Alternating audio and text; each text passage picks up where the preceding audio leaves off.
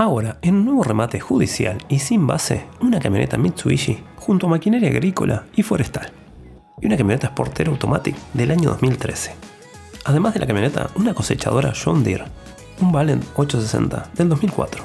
Otro tractor John Deere 3350, equipado con grúa forestal. Zorras forestales.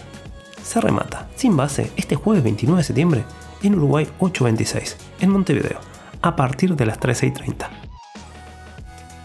Y si necesitas ayuda para crear contenido para tus redes sociales, llámanos, podemos ayudarte.